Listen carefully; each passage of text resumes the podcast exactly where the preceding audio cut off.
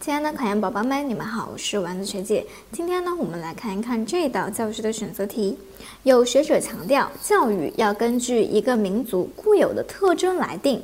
那这种观点体现了什么呢？A 选项，生产力对教育的影响和制约；B 选项，政治制度对教育的影响和制约；C 选项，文化对教育的影响和制约；D 选项，经济制度对教育的影响和制约。那我们再回到题干当中，它所说到的是什么？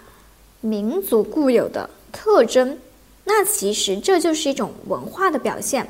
那所谓的文化呢，它是指一定社会民族的文化，它包括了一定社会民族长期形成的共同的语言、知识、价值、信仰、习俗，以及呢成员的行为规范、生活样式等等。